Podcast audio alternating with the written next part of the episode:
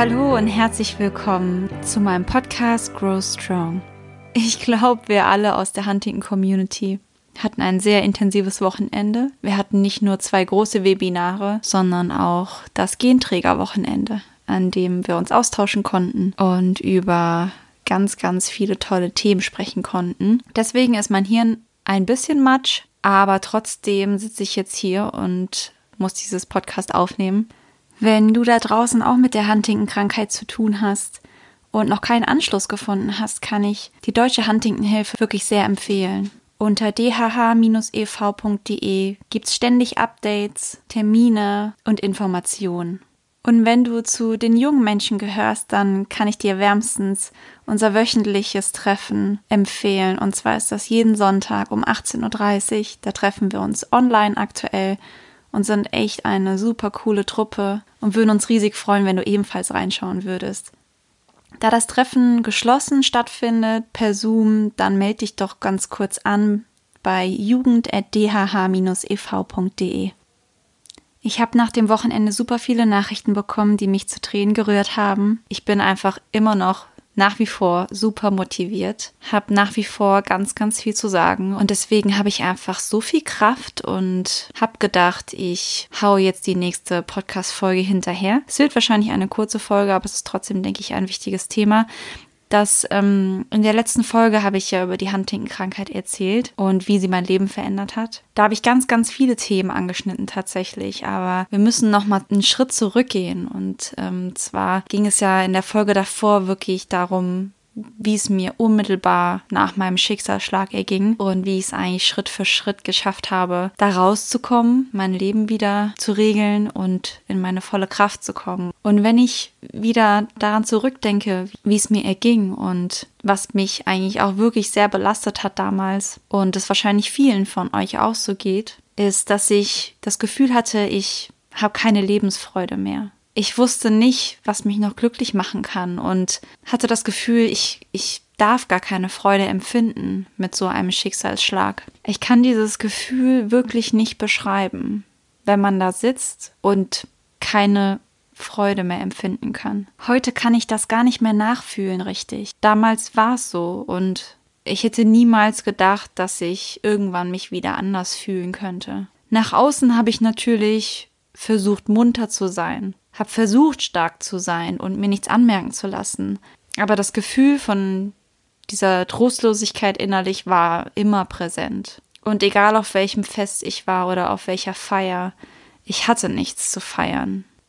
Die Monate danach waren einfach nur ein Neben sich herleben. Und ich war mit meinem Körper vielleicht anwesend, aber bestimmt nicht mit meiner Seele.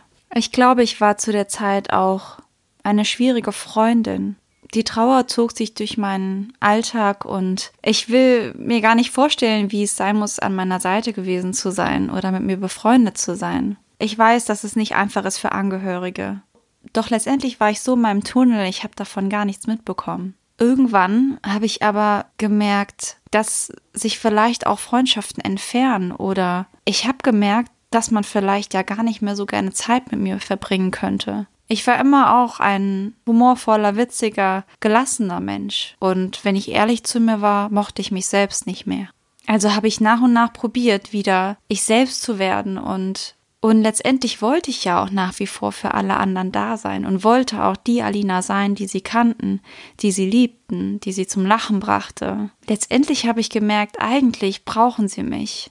Und so geht es letztendlich jedem von uns. Jeder von uns wird gebraucht und wird geschätzt für das, was er ist. Und deswegen ist es wichtig, dass wir aus dieser Trostlosigkeit rauskommen, auch für unsere Mitmenschen und einfach merken, dass es keinen Sinn macht, dass wir uns voneinander wegtreiben lassen, dass wir einfach auch die Trauer übertragen. Und das letztendlich ist einfach nicht fair.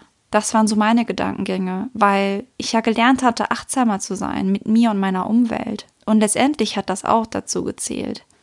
Und wenn du auch das Gefühl hast, dass du dich ein bisschen verloren hast, dann erinnere dich doch mal wieder daran, wie du vor all dem warst, wie du vor all den Geschehnissen, die dir widerfahren sind, warst.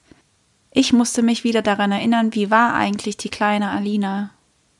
Und die habe ich wirklich mehr gemocht. Es ist wieder wichtig, ins Innere zu hören und zu gucken, lebe ich eigentlich mein authentisches Ich oder, oder lebe ich nur die Person, der die ganzen schlimmen Dinge passieren? Es ist wirklich schwer, schlimmen Ereignissen zu entkommen. Das kostet wirklich enorm Zeit und Kraft. Aber letztendlich habe ich es auch nach der Erfahrung wirklich geschafft, wieder nach Freude zu streben und sie letztendlich zurückerobert. Denn ich will, dass andere Menschen glücklich sind. Ich will, dass meine Liebsten um mich herum glücklich sind. Und wenn ich mich im Spiegel so ansah, habe ich mich selbst nicht mehr gemocht. Lange Zeit habe ich auch erwartet, dass mich Dinge von außen glücklich machen. Doch letztendlich ist es nach wie vor ganz klar, ich muss eigentlich selbst dafür sorgen. Ich muss selbst dafür sorgen, in mir wieder das Glück zu finden. Also habe ich meinen Alltag umgekrempelt und mich wieder auf die kleinen Dinge konzentriert, die mich glücklich machen. Weil letztendlich, denn letztendlich ist jeder Tag dazu da, um irgendwie glücklich zu sein und sich über die kleinen Dinge des Lebens zu freuen. Ich habe wirklich auch hier wieder versucht, achtsamer zu werden. Ich habe mich selbst reflektiert und beobachtet und gemerkt, dass ich meine Aufmerksamkeit so alltäglichen Enttäuschung und, und Ärger geschenkt habe.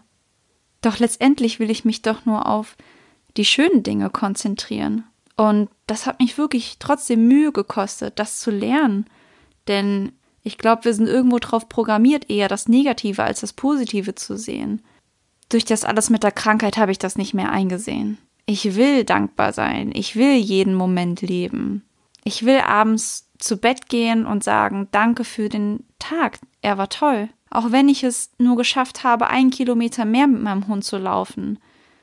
Dafür war ich im Wald unterwegs und war glücklich. Ich habe mir wirklich vorgenommen, jeden Tag etwas zu machen, was mich ein wenig glücklich macht, beziehungsweise vielleicht auch jeden Tag sogar etwas schaffe für mich oder etwas Gutes tue. Ich glaube, dadurch, dass wir so gepolt sind, dass wir eher das Negative als das Positive sehen, ist es umso wichtiger, dass wir uns daran erinnern. Ich meine, am besten sogar aufschreiben. Jeden Tag mal aufschreiben, was denn einem heute Schönes passiert ist oder was man vielleicht geschafft hat. Und das können wirklich die kleinsten Dinge sein. Dass man einer Freundin einen Rat gegeben hat. Oder dass man vielleicht mal einen Tag keinen Kaffee getrunken hat. Was immer es auch ist. Ich glaube einfach, dass wir unser Glück mehr nach unserem inneren Frieden definieren sollten. Und nicht nach, und nicht nach irgendeiner Begeisterung von etwas. Denn diese Begeisterung von außen, die kommen und gehen, die sind nicht immer da. Aber unser inneren Frieden, den können wir immer und überall schaffen. Es ist einfach so wichtig, dass wir wieder unsere Lebensfreude finden und vor allem aus dieser Gedankenspirale rauskommen. Diese Gedankenspirale, die ständig zu uns sagt, ich habe die Krankheit und ich habe das Problem und ich kann eigentlich nicht glücklich sein, ich darf nicht glücklich sein. Andere Menschen geht's besser, nur mir geht's so scheiße. All diese Gedanken. Denn ich bin mir ziemlich sicher, dass wir dann irgendwann alleine dastehen weil unser Umfeld sich von uns zurückzieht. Denn Menschen streben nun mal nach Harmonie und Glück.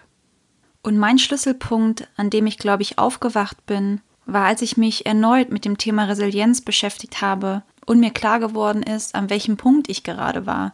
Nämlich entweder ich bleibe in meiner Depression, verliere mein Umfeld, meine sozialen Kontakte oder ich akzeptiere meinen Schicksalsschlag. Akzeptanz ist einer der sieben Resilienzschlüssel.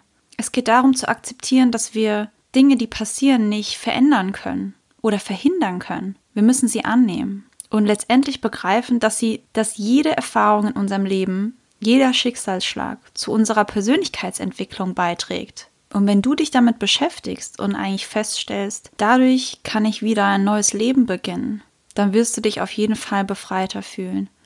Heute weiß ich das zu 100 Prozent, dass ich aus all dem sehr gereift bin und sobald wir erkennen, dass wir Vergangenes und Unveränderbares nicht ändern können, ist das Leben letztendlich ausgeglichener. Wir fühlen uns letztendlich im Einklang und kommen einfach besser damit zurecht, können weitermachen, können glücklich sein, können für andere glücklich sein, können wieder wir selbst sein. Es ist völlig natürlich, dass wir eine Weile in der Trostlosigkeit leben und dass wir denken, dass alles keinen Sinn macht. Das ist völlig normal. Es ist nur wichtig, dann zu erkennen, wie lange es wirklich Sinn macht, sich gegen den Strom zu stellen. Und Akzeptanz schafft es letztendlich, dass wir uns wirklich wieder mit den wirklich wichtigen Dingen im Leben beschäftigen und unser Leben wieder in die eigene Hand zu nehmen. Ich hoffe, du konntest ein paar Dinge aus dieser kurzen Folge mitnehmen. Und ich fühle mich immer sehr inspiriert von all den Menschen, mit denen ich mich unterhalte. Dafür schon mal ein riesiges Dankeschön. Und auch wenn das jetzt nur ein kleines Thema war, finde ich es super, super wichtig, weil ich einfach selbst gemerkt habe, wie mich die Trostlosigkeit zum Negativen beeinflusst hat und ich eigentlich nicht mehr ich selbst war. Und wenn du merkst, dass du dich auch oft von den negativen Geschehnissen angezogen fühlst im Alltag und dich mehr auf negative Ereignisse konzentrierst, dann versuch doch einfach mal daran zu arbeiten, was so in deinem Umfeld passiert, worauf du deinen Fokus legst. Ich habe zum Beispiel aufgehört, so viel in sozialen Medien zu verbringen, so viele Nachrichten zu gucken, weil ich meinen Fokus einfach auf diese Negativität gelegt habe. Und ich persönlich komme einfach nicht so gut damit klar wie andere Menschen. Ich habe einfach gemerkt, ich bin zu sensibel und anscheinend belastet mich das unterbewusst. Deswegen sage ich mir jetzt, okay, es gibt bestimmte Zeiten, in denen ich mich mit den Themen beschäftige, aber ich konzentriere mich mehr auf die positiven Dinge. Denn letztendlich alles, was wir aufnehmen, geht in unser Bewusstsein ein. Also habe ich einfach mal gefiltert und geguckt, okay, wie schaffe ich denn, dass mein Tag wirklich zu 80 Prozent aus Positivität besteht? Ich wünsche euch jetzt allen einen super Start in die Woche. Fühlt euch gedrückt und bis ganz bald.